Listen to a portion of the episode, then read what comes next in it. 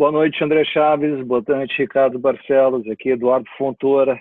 Uh, amigos, nós estávamos conversando a respeito do provimento da Corregedora Geral de São, do Tribunal de Justiça de São Paulo 11 2020, do, publicado no dia 17 de abril do mesmo ano, eh, trazendo as informações de eh, que haverão mediações pré-judiciais.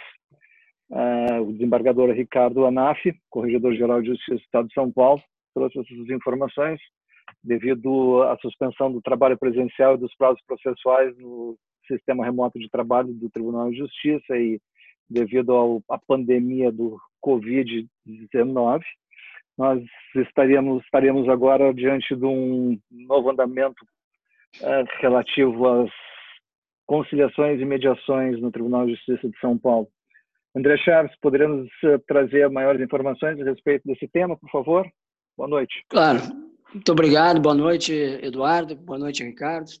Boa noite. Uh, eu acho que esse tema ele vem numa hora muito apropriada, porque o tribunal está preocupado, interessado em tentar dar uma freada em, na judicialização de demandas e disputas que podem acontecer em função da pandemia. Eh, eu acho que tudo que é incentivo que acontece por parte do tribunal, no sentido de evitar que sejam judicializadas demandas e estejam estimulando as práticas extrajudiciais e, como a gente bem discute, os métodos adequados para a solução de controvérsias, esse é um caminho muito importante que surge para os advogados. Então, o advogado agora, quando tiver que avaliar o melhor caminho diante desse uma problemática que surge para o seu cliente, ele sabe que pode se socorrer desse trabalho, dessa possibilidade de agilizar as questões através das demandas pré-processuais, ou melhor, da conciliação ou da mediação. Isso está dentro dessa linha que a gente acredita. É, é mais uma alternativa no sistema chamado multiportas. É um caminho que pode ser uh, trilhado para buscar uma solução. Então, vejo isso sempre com, com bons olhos, principalmente na condição de advogado. É mais uma alternativa que nós temos. Uh, por favor. eu concordo, é, só bem breve, né? eu concordo plenamente é, com esse tipo de, de, abordagem, de iniciativa, que é exatamente aquilo que eu acredito, ou seja, é, empoderar as partes, né, os advogados, obviamente, para que busquem, né, através da negociação, através da mediação, é, uma solução mais rápida, mais eficiente, mais customizada. Sempre que, o, que tem o referendo do judiciário, né, isso dá ainda mais credibilidade e, e, e pela penetração que o judiciário tem em todo o Brasil, essa é uma prática que pode acabar criando, como, como agora está se dizendo, né, um novo normal. Então, talvez esse seja o novo normal do, do Poder Judiciário, faz parte que isso se torne realidade. Pessoal, tendo em vista que o, o próprio provimento informa que é decorrente do efeito Covid-19, mas ele também refere que é destinado a empresários e sociedades empresariais e demais agentes econômicos, desde que envolvidos em negócio jurídico relacionado à produção e circulação de bens e serviços. Vocês entendem que, eventualmente, isso possa se estender para outras áreas? Acredito que sim, mas inicialmente eles estão interessados em é, segurar essa questão, ou pelo menos é, dar, dar, dar vazão uh, nesse momento, com bastante celeridade, nas demandas de ordem empresarial e societárias. Quando a gente falar mais adiante sobre o provimento, a gente vai ver que os prazos são muito céleres. Pretendem que em sete dias já seja determinada uma, uma audiência. Uh, que em três dias depois, chegando a um bom termo, que o acordo seja homologado. Eh, me parece muito interessante essa, essa postura do tribunal de dar celeridade a essas questões de ordem empresarial. Eh, eu ouvi falar também que as, as demandas no Tribunal de Justiça do Rio de Janeiro, na área de família, já estão acontecendo nesse formato também, durante esse período. E sei também que o Rio de Janeiro é outro interessado, que também tem um projeto piloto para criar esse tipo de, de trabalho justamente nas questões de ordem empresarial. André, é, deixa eu te perguntar, essas mediações elas aconteceriam é, virtualmente, eu imagino? Exatamente, essa é a proposta. A gente trabalhar com essa ideia do isolamento social e como o, o tribunal, o, o, judiciário de modo geral está trabalhando num outro regime, é uma forma de que, as, que os advogados e que a população pode ter acesso à justiça. Eu vou me permitir fazer uma digressão histórica. Me lembrei de uma de uma prática uh, que não sei se era uma anedota só na época ou se realmente aconteceu, mas dizem que a primeira petição uh, feita em computador no Rio Grande do Sul foi uh, indeferida, foi considerada inepta, porque não, não tinha C cedilha e nem acentuação, porque os primeiros softwares que, que, de edição de texto, você não conseguia colocar C cedilha e nem acentuação. Então, é, isso nós estamos falando de, sei lá, 30 anos atrás, né? Que bom que agora o judiciário está é, absolutamente integrado com essa modernidade, com essas ferramentas que, estão servindo tão bem nesse momento de de, de pandemia, né, de isolamento social. E acho que o André comentou antes, antes da gente entrar no ar aí, que é, vão utilizar a ferramenta do, do da Microsoft, né? É, assim Isso. como tem outros, outras, é, enfim, usuários aí da tecnologia usam o Zoom, enfim, acho isso muito legal. Acho essa aproximação do judiciário com o jurisdicionado, acho fundamental e que bom que isso está acontecendo, não que bom pela causa, né, que afinal de contas é uma tragédia, mas tomara que seja, como eu, como eu brinquei no início, um novo normal, ou seja, que as, uh, essas atividades elas se, se mantenham, porque isso, imagina, vai desafogar tanto, né? Se você pensar em processo eletrônico, audiência online, isso é muito bacana, é muito, muito, é verdade, muito alentador, Ricardo. né? Muito alentador. É muito legal ver essa mudança toda. É muito legal porque é, o novo normal está trazendo a necessidade de nós quebrarmos paradigmas. Muitas vezes só nos reuníamos pessoalmente em reuniões, pouco fazíamos o uso de ferramentas digitais e agora transformou-se no novo normal. Uh, todo dia nós temos algum encontro digital, uma teleconferência e estamos atendendo clientes, buscando soluções e está todo mundo, o cliente que era aquele que precisava estar presente, hoje não sente mais essa necessidade. Então é, é muito interessante ver essa modificação e principalmente pela possibilidade de acelerar esses prazos, como bem colocado pelo André, sete dias para audiência, isso é incrível. Em três dias ter uma decisão de um eventual acordo homologado, isso é espetacular convenhamos que é um, é, estão dando chance das coisas acontecerem e o pessoal resolver os seus problemas, os seus conflitos e junto com o aporte do judiciário. Então, ah, como tu também havia comentado, uh, Ricardo, no nosso, nosso, nosso aquecimento aqui, é uma união do esforço estatal com as entidades privadas para resolver os conflitos nesse momento de pandemia. Ou seja, não estão de braços cruzados, estão querendo resolver, sabendo que há uma necessidade disso. É, eu.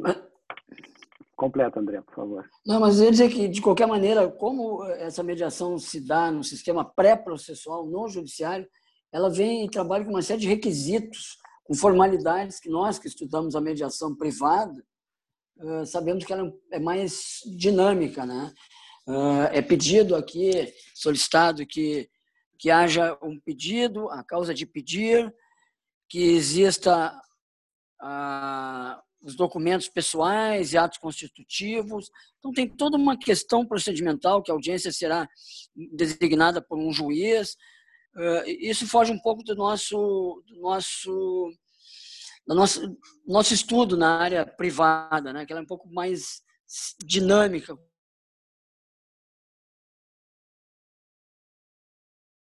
é uma, uma, uma diferença assim bastante importante é, fazendo essa essa comparação entre a mediação judicial e a mediação extrajudicial, né?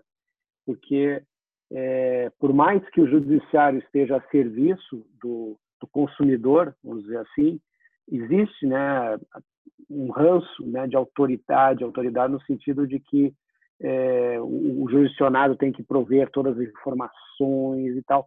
Quando na mediação extrajudicial é o conceito de cliente, né? Eu, eu como câmara de mediação, eu preciso é, é, fazer com que o meu cliente se sinta confortável, que ele, que ele, que as coisas sejam facilitadas. Né? Então, nesse sentido, eu vejo uma, uma, uma, uma diferença ainda. Não conheço esse provimento em profundidade, mas eu espero que não seja uma coisa burocrática, né? Porque isso toma tempo. E a outra é, é, que eu, observação que eu faço, que me parece uma decisão também muito importante no modelo extrajudicial de mediação, que é a possibilidade de você escolher o mediador. Né? Isso é é super importante, porque você imagina uma, uma, uma discussão, um conflito, um litígio societário, com emissão de debentures, com uma, uma, uma tecnicidade jurídica enorme. Você não pode pretender que um mediador, entre aspas, comum, é, que não tem maior conhecimento nessa área jurídica, por exemplo, seja talvez a melhor opção. Né? Então, a mediação extrajudicial você tem essa possibilidade de escolher o mediador que mais se adeque àquele, àquele conflito. Ricardo, eu concordo plenamente com as tuas palavras, muito embora esse provimento aqui, eh, ele gere uma possibilidade, caso tenha passado pela conciliação e não tenha sido exitosa eh, ou infrutífera, cabe eh, às partes, de comum acordo, indicar um mediador. E se não chegarem a um acordo, será designado pelo magistrado. Lembrando sempre que serão aqueles mediadores que estão na lista do, do, tribunal, né, que fazem parte desse grupo. Que bom. Né? Isso é muito bom. Eles chamam de cadastro de mediadores e conciliadores. Desculpa, é, é o cadastro de mediadores e conciliadores da primeira instância do portal de auxiliares da Justiça do Tribunal de Justiça de São Paulo existem muitas câmeras privadas, né, se eu não estou enganado, cadastradas lá no, no, no, junto ao Tribunal de Justiça de São Paulo, né? Ou seja, as partes, as partes, podem é, simplesmente procurar. Então, eu acho fantástico. Realmente é um, é um super incentivo e que bom que está havendo essa fonte aí, né? Porque eu acredito não só na, na parte judicial, enfim, mas em todas as áreas aí, quanto mais aproxima, aproximação houver entre a, a iniciativa privada e o poder público, todo mundo ganha. É verdade. E, de qualquer maneira, a confidencialidade vai ser preservada, os custos para rodar o sistema, é, eu acho que são relativamente baixos, é, consta uma tabela também, através de uma resolução do Tribunal de Justiça, chamada é, Resolução 809 de 2019, que eh, determinou essas questões dos valores, né? Então, acho que, que eles se organizaram bem. Espero também que funcione a, a contento e que a, o, os empresários, de um modo geral, gostem desse, dessa opção e tenham bons resultados. Muito bom, é. Eu também é, fico bem, bem otimista. Tomara que o Rio Grande do Sul também copie essa, essa boa iniciativa e reforce, né, de uma maneira geral, a possibilidade das partes buscarem, né, é, resolver os seus seus conflitos antes de ter que é, submeter ao judiciário com o custo inerente não só para as partes, mas para toda a sociedade. Né? A gente não pode esquecer que um processo tem um custo, né? mesmo, é, enfim, e ele não é bancado exclusivamente pela, pelas partes, né? Então, para a sociedade é sempre muito positivo, especialmente no momento de crise, onde os recursos públicos estão são escassos, né? Então, é, olha a economia que isso pode gerar em termos de custo para o Estado de São Paulo, assim como para qualquer outro estado da Federação. Muito positiva essa iniciativa. Espero que o Rio Grande do Sul é, também tenha algo parecido para oferecer com brevidade. Pois então, Ricardo, uh, tá, tá havendo um movimento aqui no, no Rio Grande do Sul, agora com o Sejusc, uh, de tratar de buscar uh, armas e subsídios junto com os, os mediadores credenciados, pra, cadastrados para fazerem mediação online. e é um movimento que está para começar. E pegando esse gancho, nós vamos eh, convidar um mediador que esteja envolvido nesse projeto para vir nos dar maiores informações e detalhes. E acredito que em poucos dias nós já estaremos batendo esse papo e se tudo progredir como normalmente tem progredido aqui, a gente vai apertar o botãozinho do gravar ali para depois eh, disseminar o, o, as notícias que nós, nós temos a respeito desses moldes de resolução de conflito.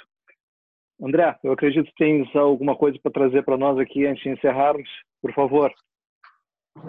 Bom, na verdade, eu acho que essa iniciativa é extremamente positiva. Acredito que isso vai ser uma evolução para o nosso judiciário, para nossa sociedade. E vamos torcer que, que esses prazos consigam ser atendidos, que o Rio Grande do Sul também venha aderir a esse movimento e que a gente tenha mais soluções e, e disputas resolvidas com, com, bons mediadores. Esse é o meu desejo. Né? Ricardo, gostaria de adicionar alguma coisa antes de nós concluirmos e darmos boa noite para o pessoal? Não, acho que, que já foi tudo, tudo dito e, e, como eu falei, essa congregação da comunidade da mediação, se é que a gente pode falar desse jeito, ela é tremendamente positiva e, e é, é a melhor forma de fazer com que o modelo seja usado, aprimorado, criticado, melhorado, é, porque todo mundo ganha, né? Você tem que ter é, essa qualidade é, é, como um bem maior, como algo a ser perseguido. E quanto mais é, a mediação for sendo é, praticada, é, todo mundo ganha e que, que, muito positiva essa iniciativa do Tribunal de São Paulo e também faço voto que o Rio Grande do Sul adira quanto antes a esse modelo. Obrigado. Realmente é louvável essa iniciativa do Tribunal de Justiça de São Paulo. Batemos palmas, salva de palmas a eles e esperamos que os outros tribunais eh, também reflitam e consigam aplicarem o mesmo tipo de trabalho para a solução dos conflitos. André Chaves, Ricardo Barcelos, muito obrigado. Aqui, Eduardo Fontoura, desejando boa noite a todos e até a próxima. Boa noite. Boa noite.